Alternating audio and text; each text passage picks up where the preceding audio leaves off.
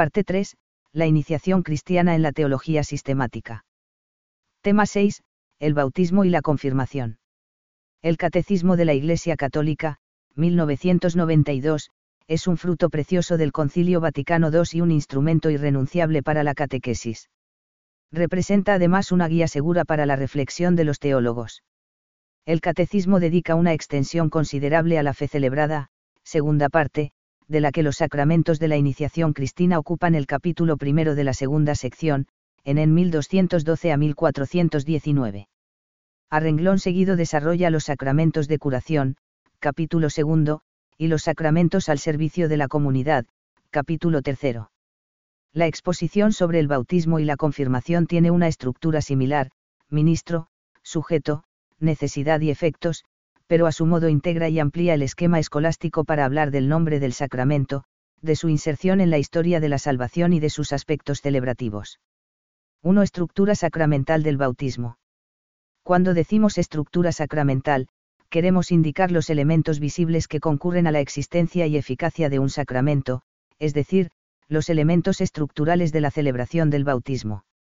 En la tradición de la teología sacramentaria clásica se hablaba de materia y de forma como elementos constitutivos del sacramento, la palabra de fe, forma, expresa la acción o el significado de una materia. La materia podía ser remota, el elemento material, agua, aceite pan, vino, o próxima, el uso de la materia remota o el gesto, por parte del ministro. En nuestro caso la materia remota es el agua natural, como se deduce del bautismo de Juan y del diálogo de Jesús con Nicodemo, y en 3,5. La tradición es unánime en este punto. Los primeros testimonios hablan del agua viva, pero también en agua que no mana ni corre, ya sea fría o caliente, Didache 7,1 a 3 por eso los cristianos son denominados pececillos, en cuanto que hemos nacido en el agua y porque Jesucristo es nuestro ichtis, literalmente, nuestro pez, según Tertuliano, de baptismo, 1,3. Quienes, a falta de agua, han querido bautizar en otros líquidos, han recibido la corrección por parte de los pastores. El antiguo acrónimo griego ichtis se refiere a Jesucristo, bajo el título Jesucristo Hijo de Dios Salvador, el Cuspio copyright Soñriot, Ecoriipe. La materia próxima es la ablución con agua. En el NT el gesto bautismal era simple y el rito tenía lugar donde había mucha agua, HCH 8,36. La tradición testimonia, como veíamos en la y aparte, dos modos de realizar la ablución, por inmersión o infusión. Tomás de Aquino tomaba partido por la inmersión, porque representaba mejor el modelo, la sepultura de Jesús. A partir del S. 15 se extiende en Occidente la infusión, máxime cuando el bautismo de niños prevaleció sobre el de adultos derramando una vez o tres veces el agua sobre la cabeza para simbolizar la unidad de esencia o la trinidad de personas. Después del Vaticano II, el RICA, N32, mantiene los dos modos, pero defiende la claridad del símbolo de la inmersión para representar la muerte y resurrección de Cristo.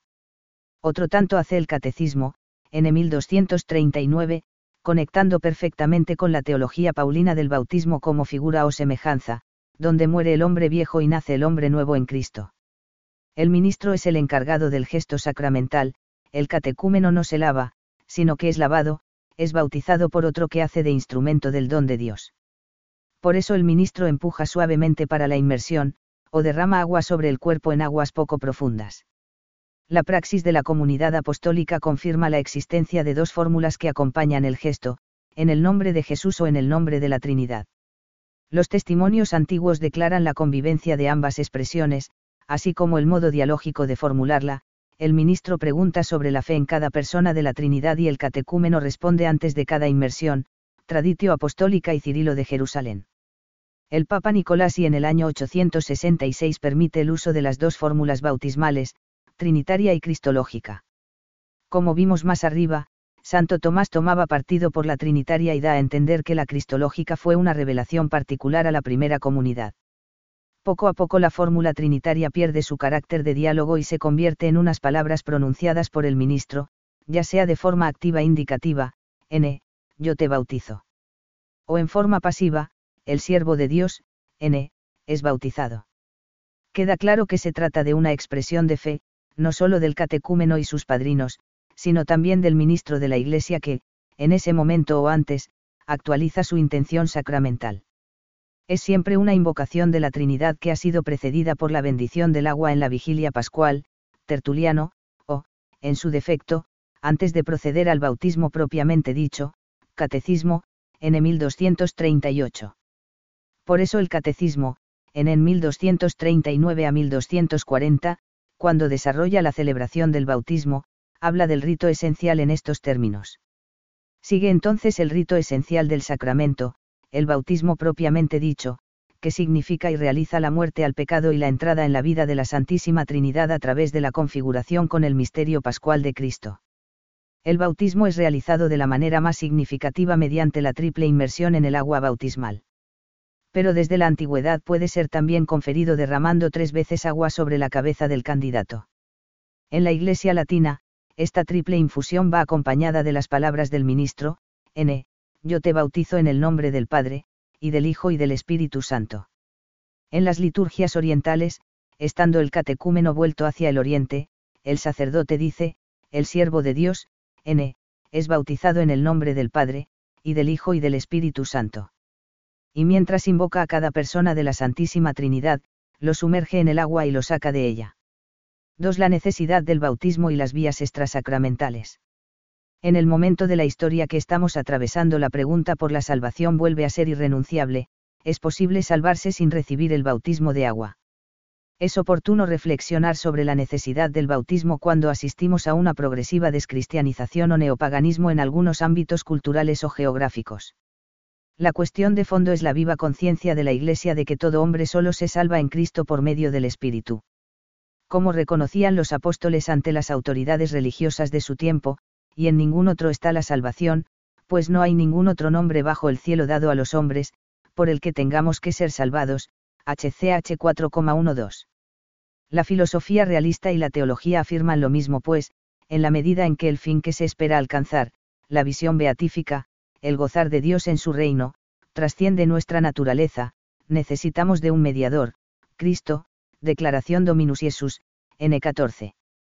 También la predicación de San Pablo sobre la universalidad del pecado de Adán, RM 5,18, refuerza esta convicción. En efecto, necesitamos de la gracia de Cristo, que en el tiempo de la Iglesia es ofrecida con amor en los sacramentos, y que los hombres pueden acoger o rechazar.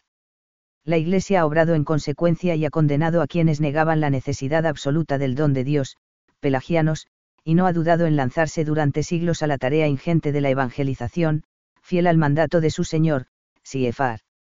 MT 28,18 a 20.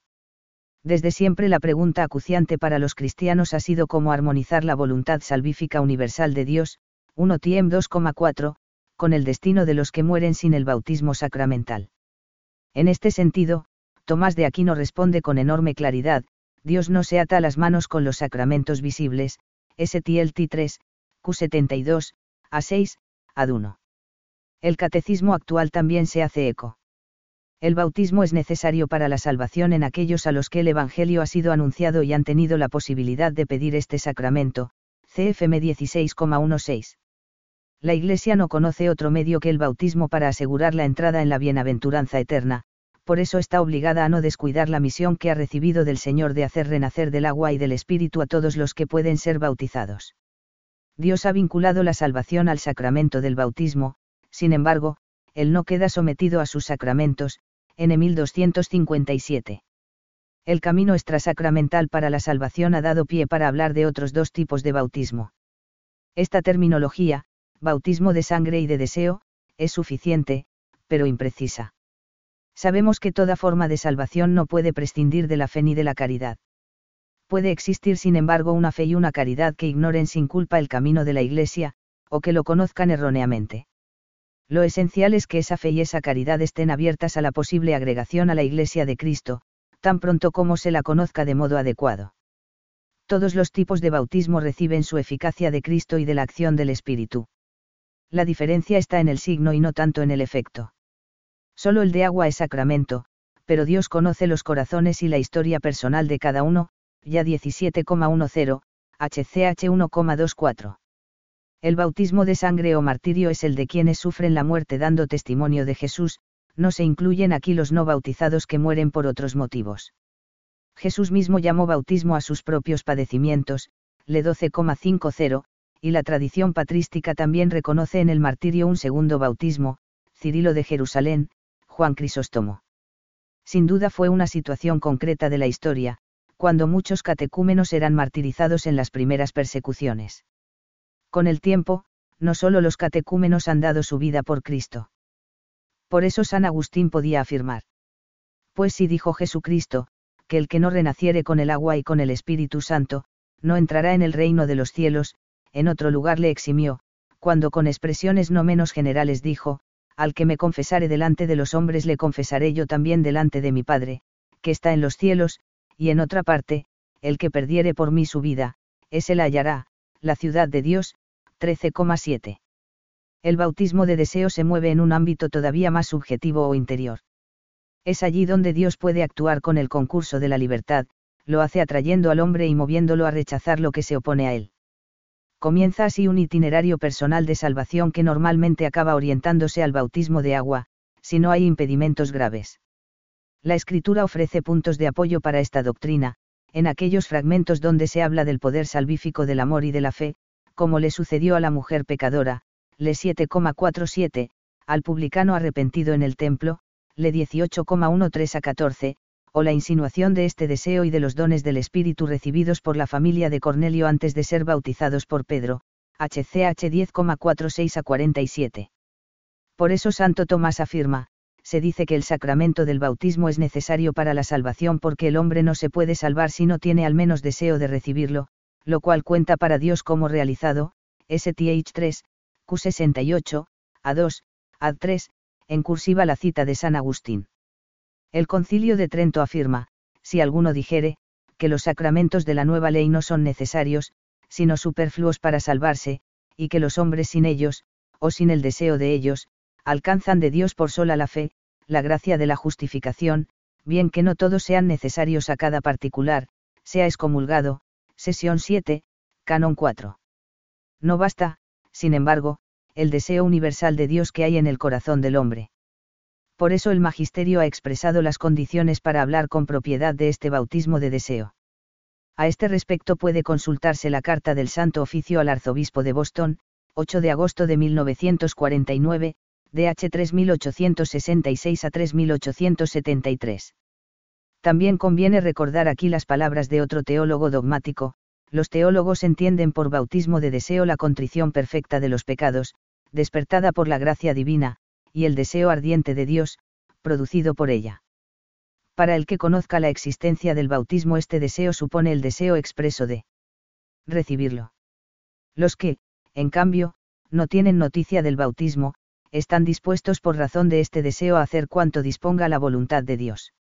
En el primer caso se trata de un deseo explícito del bautismo, en el segundo, de uno implícito, Teología dogmática, volumen B, Herder, Barcelona 1960,188. El Concilio Vaticano II, LG, en 14 a 16, AG, N7, Declaración Dignitatis Humanae, distingue entre quienes aceptan conscientemente a Cristo y quienes no lo han encontrado de modo significativo, o porque no alcanzan a conocerle como el verdadero y único Salvador, o por desconocimiento. Todos, sin embargo, están orientados a formar parte del pueblo de Dios de distintas maneras, situados en círculos concéntricos, los católicos en el centro seguidos por los que cristianos que han acogido el Evangelio y han sido incorporados por el bautismo, a continuación, los judíos, después los musulmanes que adoran al único Dios y, por último, los seguidores de las grandes religiones asiáticas. El concilio reconoce una orientación a la Iglesia en las religiones no cristianas, en cuanto que los hombres se esfuerzan en vivir una vida recta, esto vale no solamente para los cristianos, sino también para todos los hombres de buena voluntad, en cuyo corazón obra la gracia de modo invisible. Cristo murió por todos, y la vocación suprema del hombre en realidad es una sola, es decir, la divina.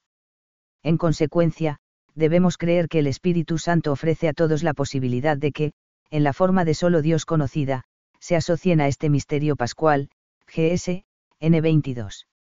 El bautismo de deseo borra el pecado original y los pecados personales, pero no imprime carácter ni incorpora, por tanto, como miembro del cuerpo místico de Cristo en todo su sentido. 3. El ministro y el sujeto del bautismo. 3.1. ¿Quién puede bautizar? El libro de los Hechos testimonia, como hemos visto, la praxis bautismal en la comunidad apostólica.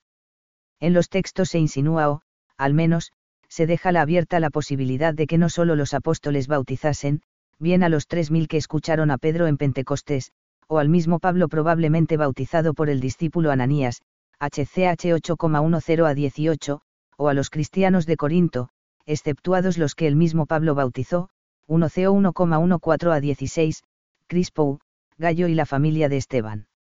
La vida de la Iglesia en los primeros siglos y la enseñanza de los pastores coincide en afirmar que también los laicos pueden bautizar, Tertuliano, de baptismo 17,2, e incluso un no cristiano cuando haya necesidad, San Jerónimo, contra los luciferinos, 9. El sínodo de Elvira, año 303, se pronunció a favor de esta doctrina, que quedó solemnemente confirmada por el Concilio de Florencia, DH 1315. Esta situación de orden práctico no debe entenderse como el caso habitual ni ejemplar. La teología se ha ocupado de profundizar en las implicaciones sacramentales del don bautismal y lo expresa de este modo. El ministro ordenado está habilitado por el sacramento del orden para actuar in persona Christi en las acciones sacramentales, el ministerio ordenado o sacerdocio ministerial, garantiza que, en los sacramentos, sea Cristo quien actúa por el Espíritu Santo en favor de la Iglesia. La misión de salvación confiada por el Padre a su Hijo encarnado es confiada a los apóstoles y por ellos a sus sucesores, reciben el Espíritu de Jesús para actuar en su nombre y en su persona, CFYI en 20,21 a 23, LE 24,47, MT 28,18 a 20. Así, el ministro ordenado es el vínculo sacramental que une la acción litúrgica a lo que dijeron y realizaron los apóstoles, y por ellos a lo que dijo y realizó Cristo, fuente y fundamento de los sacramentos, Catecismo, N 1120. Con su acción ministerial, de servicio, hace visible no solo la gracia donada, sino a Cristo como donante. El ministro ordinario del bautismo es el obispo, el presbítero y el diácono, CIC, CAN 861. El mismo código afirma que se trata de un encargo confiado a los párrocos, es decir, a los que tienen un cuidado pastoral confiado por el obispo. Su celo pastoral les empuja a no retrasar por negligencia esta fuente de gracia y a enseñar a sus fieles a bautizar, para los casos de necesidad, CAN 861-2. Por tradición el obispo es el encargado de bautizar a los adultos y de cuidar su preparación, CAN 863. En caso de necesidad y en ausencia de un ministro ordinario puede bautizar un fiel no ordenado. Si hay peligro de muerte y no existen otras alternativas, también puede hacerlo un no cristiano. En cualquier caso, deben tener la intención de hacer lo que hace la Iglesia cuando bautiza. Esta expresión técnica apenas destacada significa que la Iglesia está atenta a conceder la gracia bautismal como un servicio que emana del obispo de su sumo sacerdocio, ministerialidad que es participada de modo permanente por los ministros ordenados, y de modo actual, aquí y ahora, por los no que no han recibido el orden. En efecto, el obispo, por estar revestido de la plenitud del sacramento del orden, es el administrador de la gracia del supremo sacerdocio, y por medio de los sacramentos, cuya administración legítima y fructuosa regulan ellos con su autoridad, santifican a los fieles. Ellos disponen la administración del bautismo, por medio del cual se concede la participación en el sacerdocio regio de Cristo, LG, N26. Por tanto, el supuesto que estamos considerando es el de la necesidad urgente o el del retraso imprudente del bautismo, en comunidades que viven aisladas y sin ministros. Una afirmación de San Ignacio de Antioquía materializa este sentir, no es lícito conferir el bautismo sin el obispo, carta a los esmimiotas 8,2. Esto se tradujo en una costumbre eclesiástica por la que el sacerdote necesitaba tener el permiso de su obispo. A partir del S. 11 desapareció esta costumbre. 3.2. ¿Quién puede recibir el bautismo? Para hablar del sujeto el catecismo, en 1246, y el CIC distinguen entre los niños y los adultos, teniendo presente el uso de razón. Para ambos casos la condición es clara, es capaz de recibir el bautismo todo ser humano, aún no bautizado, y solo el, CIC, CAN 864, CCEO, CAN 679. La formulación latina es precisa y merece algún comentario. A amnis homo, todo ser humano, expresa la universalidad del don. Solus homo, non dum baptizatus reafirma su no repetibilidad y la destinación individual de los bienes que se reciben. La celebración litúrgica subraya este hecho, justo antes de realizar el signo sacramental, con una invocación personal y nominal al sujeto presente y vivo, n. Nombre, yo te bautizo. El CIC considera el caso de los niños no nacidos, en la medida de lo posible se deben bautizar los fetos abortivos, si viven, can 870. Nondum Baptizatus también recuerda que existen bautismos válidos fuera de la Iglesia, distinguiendo siempre entre el bautismo verdadero y propio, con plena incorporación a Cristo, y la recepción a la plena comunión en la Iglesia católica, para la que hay un rito de admisión. Hay bautismos válidos en las diversas confesiones cristianas, anglicanos, luteranos, calvinistas, episcopalianos, presbiterianos, que no deben repetirse ni se administran bajo condición. En estos casos se anima a revisar la intención del ministro y del sujeto, así como la materia y la forma. Si las dudas persistiesen, tanto para adultos como para niños, después de una investigación cuidadosa CICCAN 869, se podría celebrar subcondicione en privado, antes del rito de admisión. Otro modo de actuar desdice del respeto al sacramento y provocaría una herida a la causa ecuménica. El Pontificio Consejo por la Unidad de los Cristianos publicó un directorio para aplicar los principios y normas del ecumenismo, 25 de marzo de 1993. El caso de los niños. La cuestión del uso de razón, normalmente a los siete años, no es una cuestión de calendario o arbitraria, sino que responde a la capacidad real de ejercer la libertad y, con ello, de hacer un acto personal de fe. Por eso al adulto discapacitado se le asimila al niño, CIC, CAN 852-2. Durante la década de los años 90 algunos teólogos y pensadores propusieron la revisión de este fenómeno pastoral.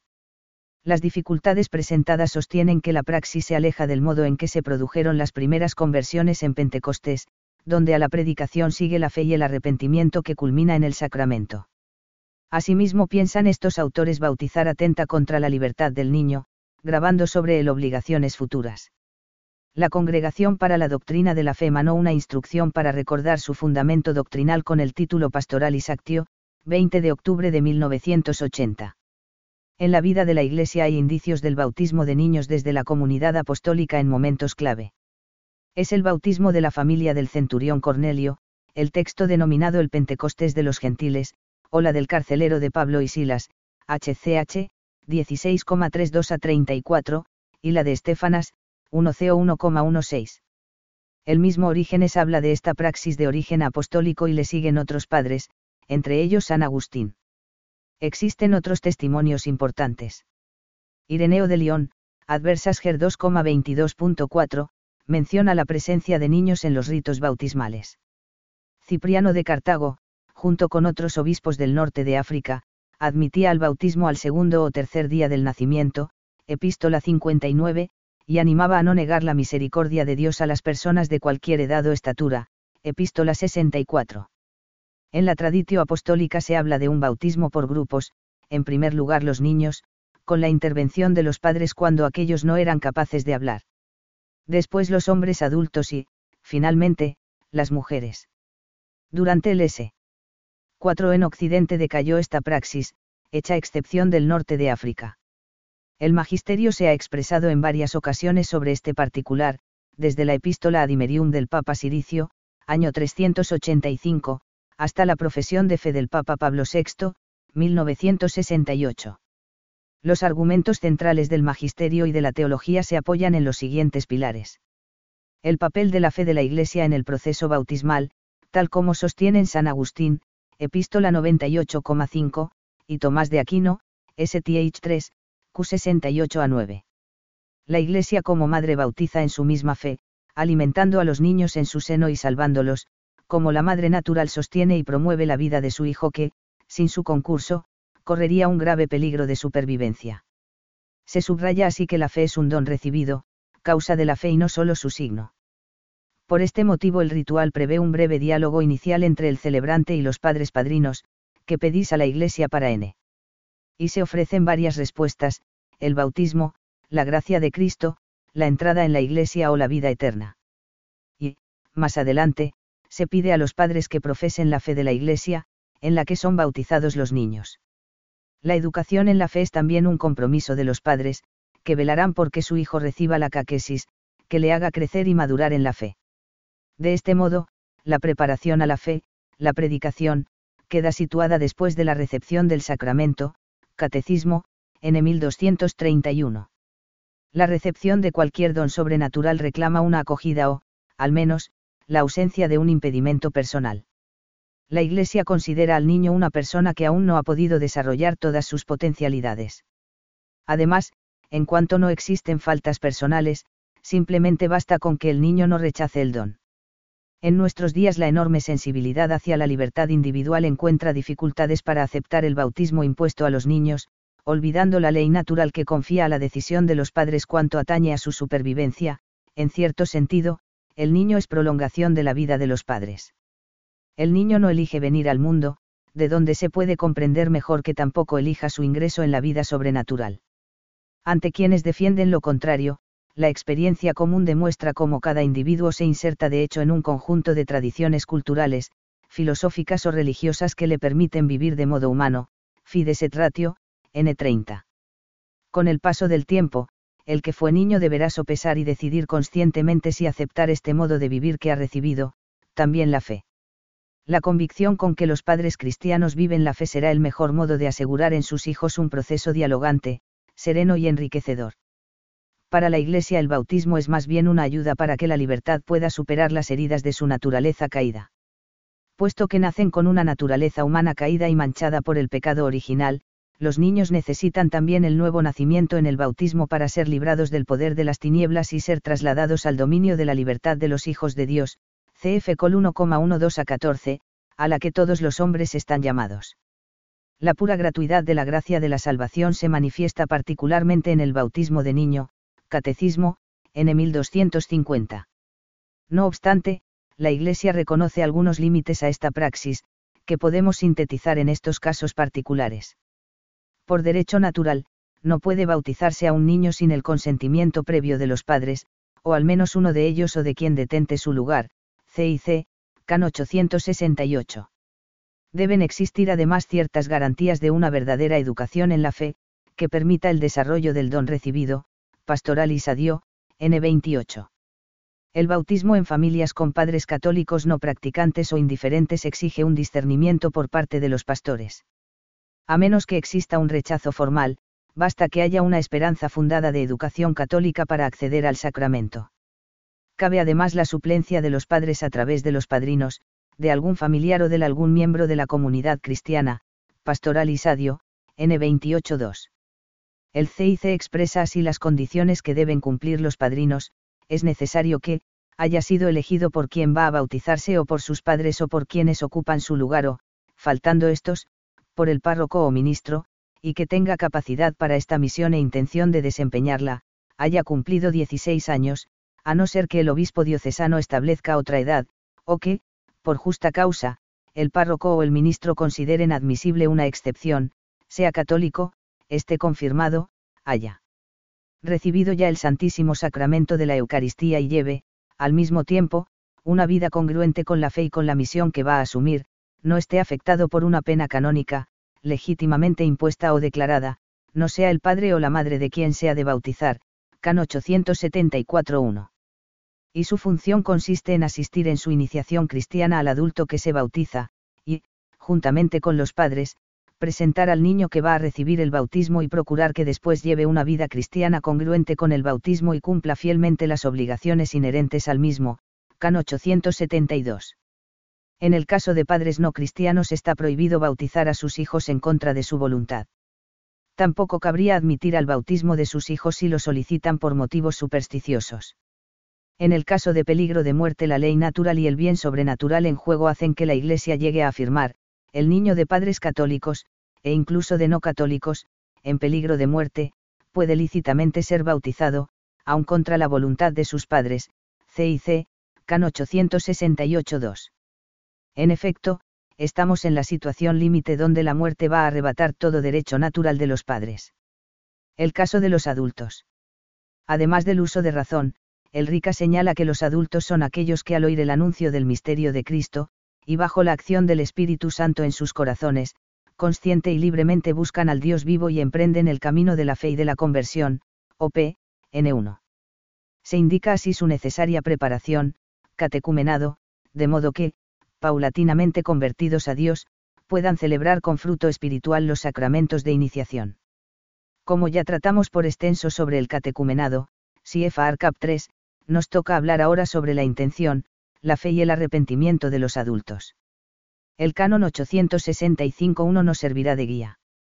Para que pueda bautizarse a un adulto, se requiere que haya manifestado su deseo de recibir este sacramento, esté suficientemente instruido sobre las verdades de la fe y las obligaciones cristianas y haya sido probado en la vida cristiana mediante el catecumenado, se le ha de exhortar además a que tenga dolor de sus pecados.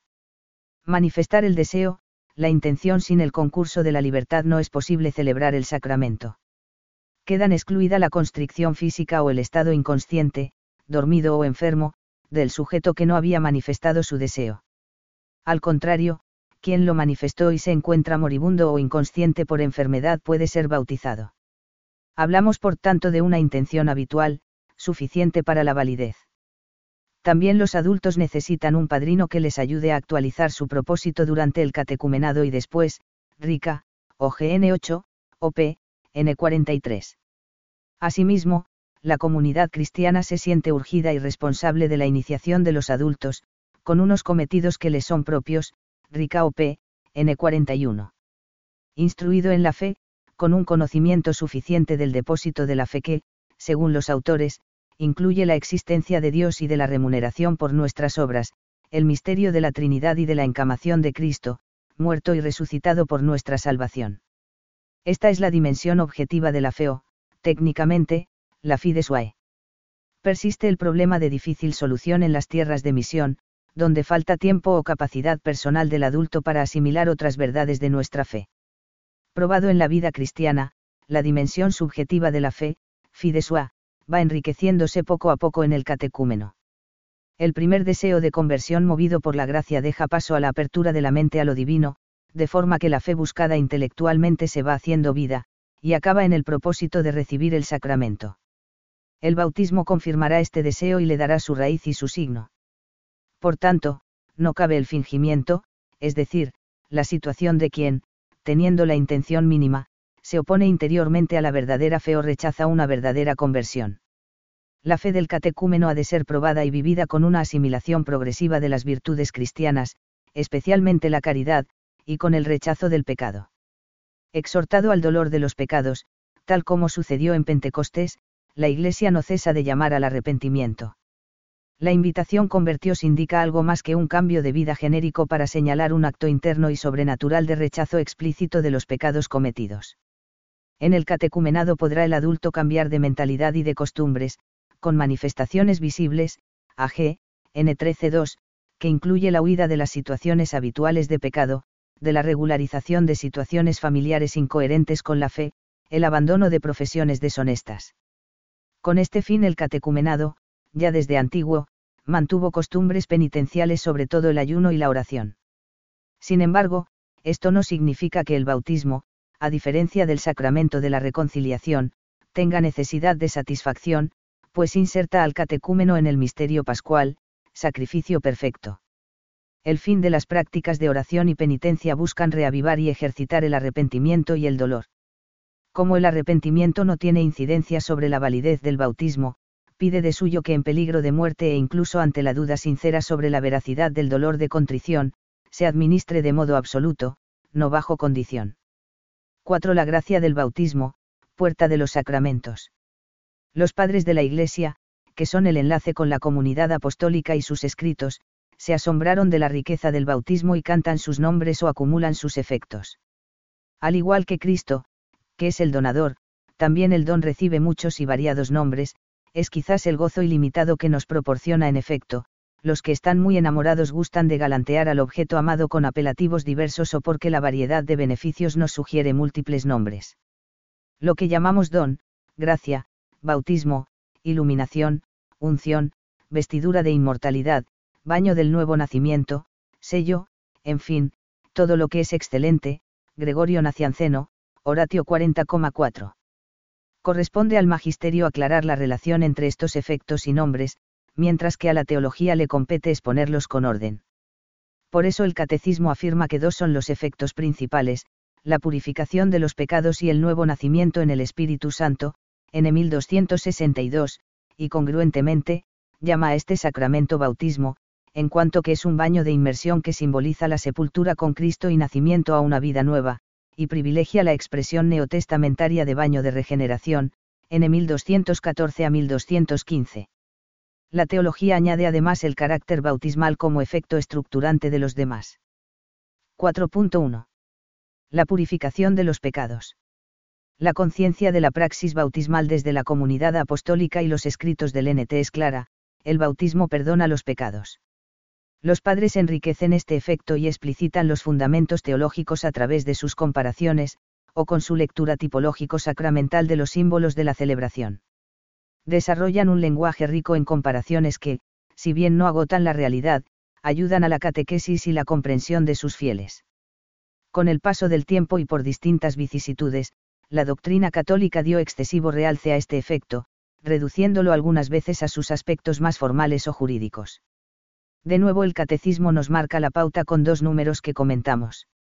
Por el bautismo, todos los pecados son perdonados, el pecado original y todos los pecados personales, así como todas las penas del pecado, CFDS 1316. En efecto, en los que han sido regenerados no permanece nada que les impida entrar en el reino de Dios, ni el pecado de Adán, ni el pecado personal, ni las consecuencias del pecado, la más grave de las cuales es la separación de Dios, en 1263.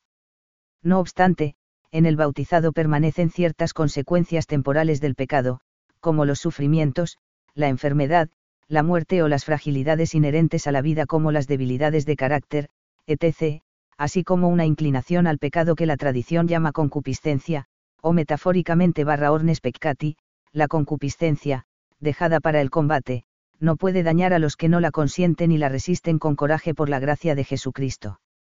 Antes bien el que legítimamente luchare, será coronado, 2 Tiem 2,5, N 1264. El pecado original no es una culpa directamente imputable a la responsabilidad de cada hombre, sino que describe el estado objetivo de desorden en el que se encuentra el hombre ante lo divino. Las penas, es decir, el castigo merecido y proporcionado por el pecado cometido, quedan borradas, en cuanto que el bautizando entra en contacto con la pasión de Cristo, STH 3Q69 a 2. Las penalidades, las heridas sobre la vida presente, suelen resumirse en las cuatro heridas de nuestra naturaleza, la ignorancia en la inteligencia, la malicia en la voluntad, la concupiscencia ante el bien fácil, la debilidad ante el bien arduo. A esta enumeración se le suman los aspectos físicos o corporales arriba mencionados que experimentamos en nuestra convivencia con un cosmos que ya no es el paraíso. Estas heridas o debilidades no son curadas del todo y hacen difícil el obrar sobrenatural. Nuestra libertad, en sinergia con las gracias de Dios durante el resto de la propia vida, irá resanando poco a poco nuestra naturaleza y nuestro obrar, hasta alcanzar incluso la capacidad de dar sentido a las limitaciones físicas o corporales, en una actitud de aceptación y adoración. Hemos sido liberados de la condición de esclavitud, pero permanece todavía la concupiscencia que exigirá actos libres de adhesión a Cristo, para amar con amor sobrenatural. Una vez desaparecido el obstáculo, el bautizado recibe o, mejor dicho, se reviste de la santidad o de la justificación realidades afines, casi sinónimas, 1 CO 6,11. Los padres asumen este binomio y señalan que su fuente está en la santidad de Cristo, con el que el rito pone en comunión, Cirilo de Jerusalén, Catequesis Mistagógica 3,6, gracias a la acción del Espíritu, autor y creador de la santificación, Dídimo de Alejandría, de Espíritu Sancto, 13. Este paso del reino de las tinieblas a la luz hace famosa la denominación del bautismo como iluminación y los cristianos son, a partir del baño, hijos de la luz o iluminados, Siefar. HB 6,4, 10,32. 4.2. Nuevo nacimiento por el baño de regeneración. La expresión baño de regeneración aparece en la carta de Pablo a Tito, 3,5. Es adecuada para designar otro efecto principal, porque subraya el volver a nacer, y en 3,5, el paso de la muerte a la vida como criatura nueva, 2CO 5,17. Ser regenerado implica recibir la naturaleza del generante. Desde la teología de Pablo sabemos que esto viene por la inserción en Cristo, concretamente en su misterio pascual, a través de una muerte parecida a la suya, Siefar. RM 6,3 a 5. Ella nos conforma con Cristo con su vida y su Pascua, paso, hacia un modo de existencia como resucitado, esa vida nueva se derrama sobre nosotros. Eso es un nuevo nacimiento espiritual donde Cristo nos concede su espíritu, RM 8,2, 1CO 12,13, para participar de ese nuevo modo de existencia pneumatológica de Cristo. Tal participación solo será plena cuando nuestros cuerpos resuciten. Por eso el concilio de Trento habla de la justificación en estos términos, el paso de aquel estado en el que el hombre nace hijo del primer Adán, al estado de gracia y de adopción de hijos de Dios, RM 8,15, por el segundo Adán, Jesucristo Salvador nuestro, paso, ciertamente, que después de la promulgación del Evangelio, no puede darse sin el lavatorio de la regeneración o su deseo, DH 1524.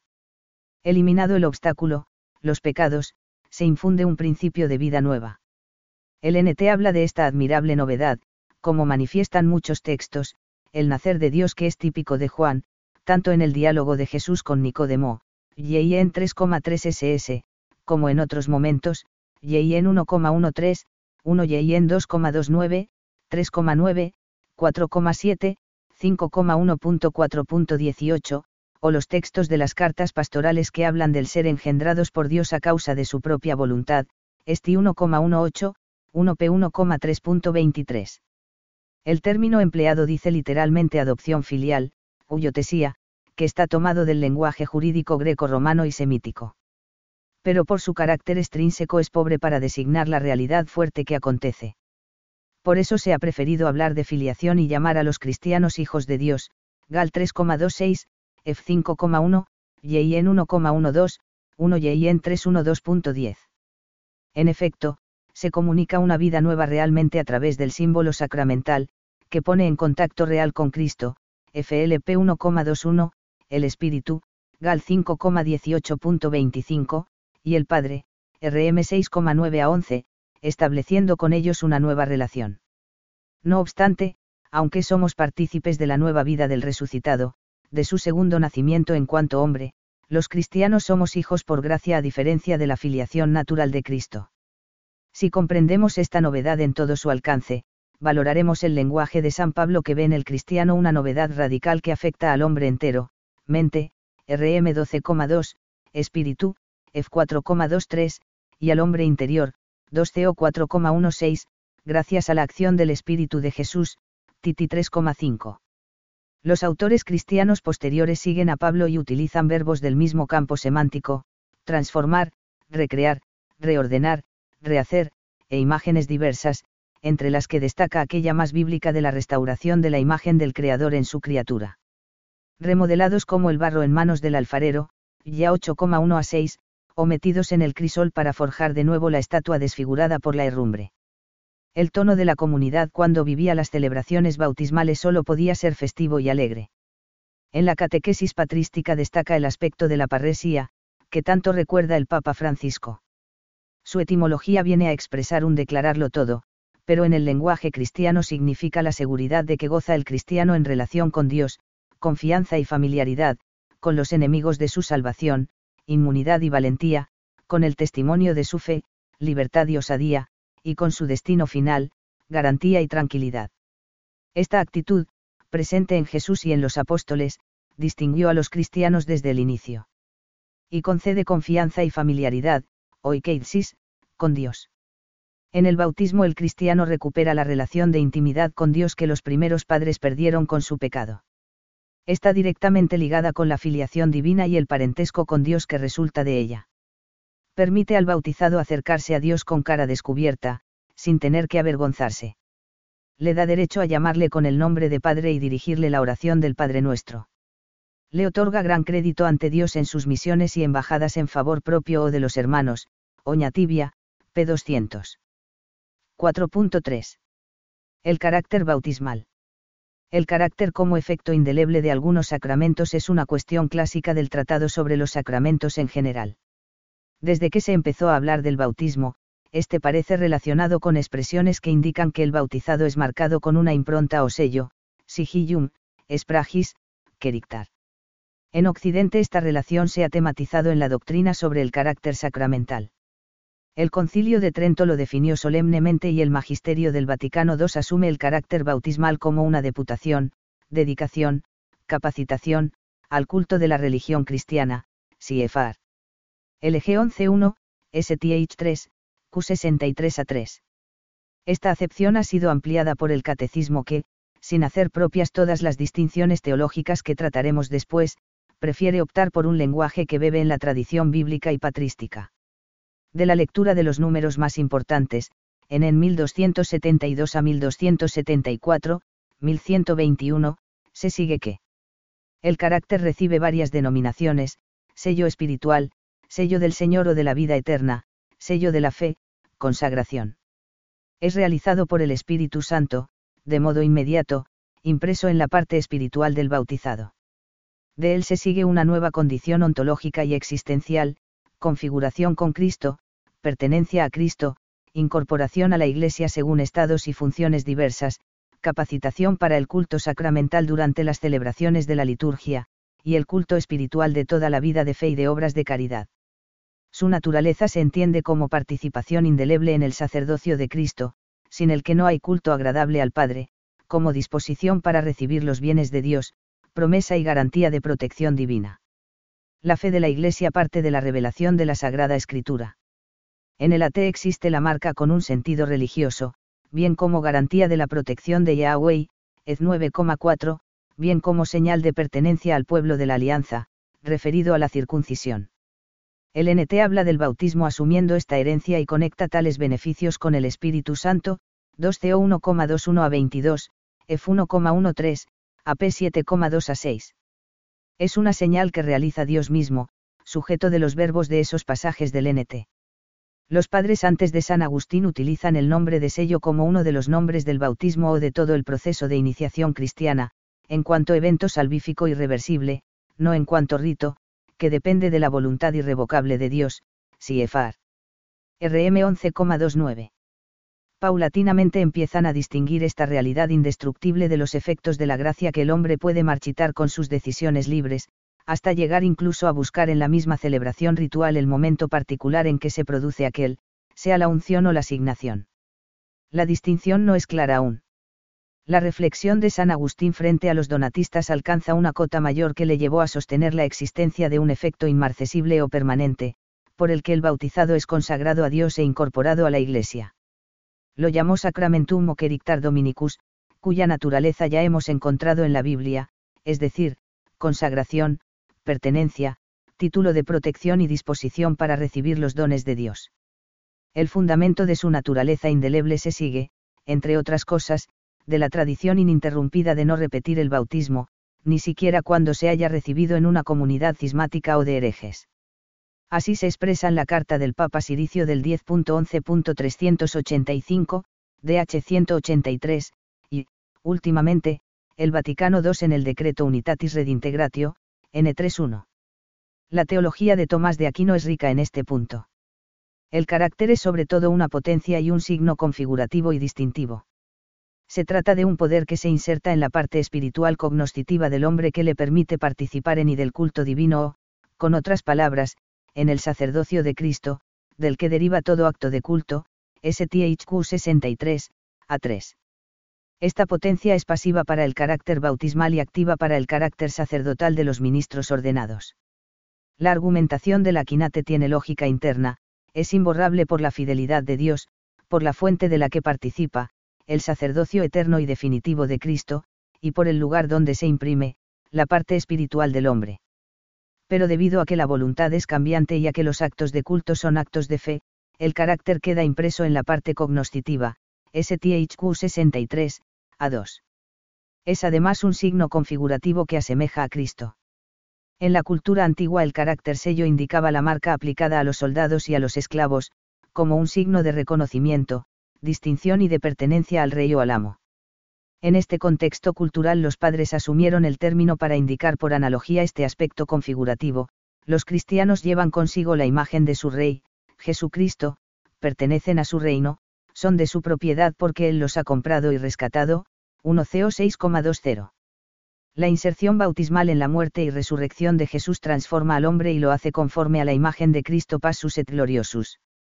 Esta conformación sacramental es un reclamo constante para que el cristiano se identifique en sus obras, pensamientos y actitudes a Jesús a lo largo de su vida, FLP 2,5, 1 CO 2,16, dando así un sentido vocacional a toda la existencia personal, RM 8,29, como búsqueda de la santidad, LG, N 11,3. Finalmente es un signo distintivo, en cuanto que diferencia entre los ya incorporados a la Iglesia y los que están ordenados a esa incorporación de modos diversos. Es cuanto afirma Pedro en su catequesis para explicar el antes y el después del bautismo, antes eran un no pueblo, ahora sois pueblo de Dios y dignos de la misericordia divina, 1 P 2,10. Por voluntad de Dios este pueblo es sacerdotal y regio, AP 5,10, llamado a un culto espiritual, RM 12,1, o, en otras palabras, a ofrecer víctimas espirituales por medio de Jesucristo, 1 P 2,5. De este modo volvemos a la potencia pasiva del bautizado, por la que, además de ser habilitado, asume derechos y obligaciones, ejercita su sacerdocio común en su aspecto cultural, profético y real, llevando a cabo la misión de la Iglesia en la parte que le corresponde, profesando públicamente su fe, LG, N11.1, extendiendo el reino de Dios entre todos los hombres, Apostolicam acetuositatem, N33, con una vida santa y de caridad, Catecismo, N1273. También los padres entendieron que el cristiano configurado con Cristo se hacía sacerdote, rey y profeta, Ireneo de León, Demonstratio Apostólica 47, como fruto de la unción. Desde esta perspectiva se comprende el protagonismo del Espíritu Santo origen de toda misión en la Iglesia que capacita a los bautizados para las tareas encomendadas, y les concede la protección que necesitan, Cirilo de Jerusalén, Catequesis Mistagógicas 3,13 a 14, León Magno, Sermón 4,1. Asimismo, ha permitido explicar el bautismo con la tipología de las uncions de los reyes, profetas y sacerdotes AT, o con la unción de Jesús en el Jordán, NT. 5. La confirmación como perfección del bautismo. La confirmación es un sacramento que despierta interrogantes ineludibles, la relación bautismo-confirmación y lo específico del segundo sacramento, la evolución de su signo sacramental y la pregunta por el núcleo esencial, la praxis oriental donde el ministro es el presbítero parece desdecir del testimonio del NT, la celebración de la confirmación separada del bautismo en el tiempo. Para arrojar luz sobre estos particulares conviene no confundir las preguntas de la teología con la vida de la Iglesia. Podemos constatar estos hechos y principios metodológicos ciertos, Oña Tibia, pp 218 SSJ. Lo que hoy llamamos confirmación siempre ha estado conectado con el proceso de la iniciación cristiana. Solo así se podrá entender como eslabón intermedio o segundo sacramento, prolongación del bautismo y antesala de la Eucaristía. En la confirmación hay algo más que se añade al don bautismal, una perfección del mismo, Catecismo, N 1285. No es solo una nueva expresión litúrgica de lo sucedido en el bautismo, ni una ratificación personal del mismo. Tampoco es el momento en que se recibe el don del Espíritu, porque eso tuvo lugar previamente en el bautismo. La tradición es universal y unánime para expresar que la confirmación siempre ha estado relacionada con el Espíritu Santo. Sin embargo, no se puede atribuir a la confirmación todo lo que la Escritura y la tradición menciona sobre el don del Espíritu. La interpretación de los datos históricos debe tener en cuenta que, en los primeros siglos los sacramentos eran celebrados como una unidad litúrgica completa. Hay dos caminos diversos en la tradición de Oriente y de Occidente la teología tardó en darse cuenta de que algunos ritos postbautismales tenían una entidad propia. Hay testimonios que se refieren al conjunto de la iniciación y otros al segundo sacramento. Los textos y símbolos litúrgicos vienen en nuestra ayuda, junto a la interpretación que los padres hacen de ellos, así como el magisterio y, en otro orden, los teólogos. El Catecismo Romano de Trento aclara con lucidez que el nombre de este sacramento indica que por su virtud Dios confirma en nosotros lo que comenzó a obrar en el bautismo, y nos conduce a la perfección de la firmeza cristiana, parte I y cap 3, N21. La confirmación es un sacramento difícil, pero verdadero sacramento, uno de los siete signos mayores perteneciente al septenario sacramental, Concilio de Trento, DH 1628. Son testimonios de esto la liturgia y la tradición viva. 5.1. La historia ritual y la tradición edesial. A propósito de este sacramento las denominaciones han variado a lo largo de la historia. El NT usa la expresión manuum impositio, en continuidad con la tradición del AT acerca de la transmisión del Espíritu. Los apóstoles imponían las manos y oraban, después del baño bautismal y se verificaba una renovación sacramental de Pentecostés. Sin embargo, la tradición paulina y joánica hablan de la unción y del sello. Así, por ejemplo, Pablo afirma que es Dios quien nos confirma con vosotros en Cristo, y quien nos ungió, quien nos marcó con su sello, y nos dio como arras el Espíritu en nuestros corazones, 2 Co 1,21 a 22. Y Juan recuerda a los cristianos que tenéis la unción del Santo, 1 y en 2,20. Y la unción que recibisteis de él permanece en vosotros, 1 y en 1,27. El término consignar, que deriva del griego octpagic de los textos paulinos, 2co 1,22, aparece en los libros litúrgicos con el sustantivo signaculum, como un gesto de la cruz realizado con el crisma sobre la frente del bautizado, para significar su toma de posesión por parte de Cristo y su pertenencia a la Iglesia. Los dos verbos latinos consumare y perficere aparecen también casi como sinónimos en Occidente en los libros litúrgicos, para indicar la plenitud del don bautismal del Espíritu, Cipriano, Epist 73,9. Pero la terminología predominante es la de confirmación, presente en todas las lenguas románicas y germanas. El texto más antiguo de esta terminología pertenece a San Ambrosio, de Misterii 7,42. El uso de los términos confirmatio confirmare se remonta al concilio de Riez, 439, como una de las acciones propias de un obispo, confirmar en neofitos. Para expresar el don del Espíritu, pronto a la imposición de las manos se añadió la unción con óleo perfumado. De este modo entraba en escena la tradición paulina y joánica de la unción, tal como recoge Teófilo de Alejandría, más 183, y la misma traditio apostólica o tertuliano. Además, encontramos en los rituales de la iniciación de adultos una celebración conjunta de ambos sacramentos, pero en lugares distintos, en el baptisterio, baño bautismal, o en otro lugar, imposición de manos o unción con crisma. El otro lugar varía y podía ser el presbiterio, delante de la asamblea o en el sacellum consignationis, sala o recinto de la unción. Aunque esta fue la praxis habitual, hay diversos modos de celebrar el signo sacramental. En Oriente es unánime el uso del maíran, mientras que en Occidente prevalece la imposición de las manos. Según los padres, la gracia de la confirmación perfecciona el bautismo, pero no explican más, en cuanto que para ellos la consignatio era el momento culminante de la primera etapa de la iniciación sacramental, que era una unidad celebrativa y orgánica. Ambrosio y la tradición occidental relacionan la perfección de la vida sobrenatural con los siete dones del Espíritu Santo, que hace al alma dócil a sus inspiraciones. Otra línea la interpreta como el despertar de los sentidos espirituales en cuanto que son ungidos los sentidos corporales, Cirilo de Jerusalén, o como la apertura nativa a los dones de Dios y a su correcta comprensión, y a la experiencia de su presencia en el mundo, en la Iglesia y en nosotros mismos, Gregorio de Nisa. 5.2. La teología y sus caminos propios. La distinción de ambos sacramentos está ya presente en el canon 38 del Concilio de Elvira, S4, DH 120. La terminología que los teólogos usan para distinguirlos toma pie de comparaciones con la vida natural, nacimiento en el bautismo, crecimiento o madurez en la confirmación, y con el mundo militar, el reclutamiento en el bautismo, la equipación para el combate en la confirmación. Como vimos en el CAP 4, la teología medieval tomó como punto de partida la conocida homilía de Fausto de Riez, de forma que la perfección se relacionaba con un aumento de gracia para la lucha contra los enemigos de la fe. Santo Tomás asume esta dirección cuando habla de una plenitud del espíritu ad robur spirituale para testimoniar la fe y predicar el Evangelio en el mundo, STH 3, Q72, A5 el interés de otros teólogos medievales se escoró hacia su efecto propio y por la situación del que muere sin recibirlo. En este mismo sentido se han expresado el magisterio, LG, N11, AG, N11, muchos teólogos y la misma catequesis, hasta nuestros días.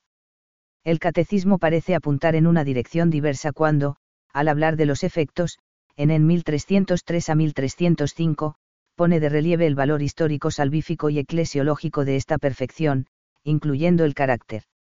La confirmación confiere crecimiento y profundidad a la gracia bautismal, nos introduce más profundamente en la filiación divina que nos hace decir Abba, Padre, RM 8,15, nos une más firmemente a Cristo, aumenta en nosotros los dones del Espíritu Santo, hace más perfecto nuestro vínculo con la Iglesia, CFLG 11, nos concede una fuerza especial del Espíritu Santo para difundir y defender la fe mediante la palabra y las obras como verdaderos testigos de Cristo, para confesar valientemente el nombre de Cristo y para no sentir jamás vergüenza de la cruz. La confirmación, como el bautismo del que es la plenitud, solo se da una vez. La confirmación, en efecto, imprime en el alma una marca espiritual indeleble, el carácter, CFDS 1609, que es el signo de que Jesucristo ha marcado al cristiano con el sello de su espíritu revistiéndolo de la fuerza de lo alto para que sea su testigo, CFL 24,48 a 49. El carácter perfecciona el sacerdocio común de los fieles, recibido en el bautismo, y el confirmado recibe el poder de confesar la fe de Cristo públicamente, y como en virtud de un cargo, queisa y exoificio, Santo Tomás de Aquino, Summa Teologiae 3, Q72, A5, A2. Algunos teólogos han seguido estas fructíferas indicaciones y han profundizado en la comprensión de la perfectio desde la historia de la salvación. Para ellos, es inapropiado introducir separaciones de razón, sacramento del bautismo o de la confirmación, en la participación sacramental del único evento pascual pentecostal de la iniciación cristiana. Es, sin duda, un evento articulado, donde intervienen Dios, el hombre y la Iglesia en planos distintos. Por eso, la perfección de la confirmación, padres, o alcanzar la edad perfecta, Tomás de Aquino, no se deben a la imperfección del bautismo o del don de Dios, la perfección adviene en la persona del bautizado, por la que madura su existencia cristiana y su responsabilidad por la misión y por la edificación de la comunidad. En efecto, no se duda de Dios respecto al don bautismal, sino de la situación real del hombre, que es histórico, libre, siempre perfectible en su identificación con Cristo y en la docilidad al Espíritu, que encuentra en la Eucaristía otra perfectio sacramental también progresiva de lo ya comenzado, que descubre en las restantes celebraciones litúrgicas los sacramentales, la liturgia de las horas y el año litúrgico, la palabra una preparación para las sucesivas gracias que jalonan su existencia, y todo ello, adquiriendo la conciencia viva de que el testimonio cristiano y el ejercicio de la caridad son su lugar propio, a la espera de la perfección total que solo puede acontecer en la parusía, en los cielos nuevos y en la tierra nueva. Estamos, por tanto, ante una concepción dinámica, histórico-salvífica y sacramental de la existencia del bautizado confirmado. Los obispos son los ministros originarios de la confirmación, LG, N263, Catecismo N1312. Una terminología precisa que recuerda la exclusividad apostólica de este ministerio, incluso cuando lo celebra un presbítero, que siempre usará el crisma consagrado por el ministro originario, el obispo y solo él. En Occidente el obispo es además el ministro ordinario, CIC CAN 882 se le exhorta además a que esté disponible para celebrarlo, para subrayar el significado propio de la confirmación, la administración de este sacramento por ellos mismos pone de relieve que la confirmación tiene como efecto unir a los que la reciben más estrechamente a la Iglesia, a sus orígenes apostólicos y a su misión de dar testimonio de Cristo. Catecismo, N 1313.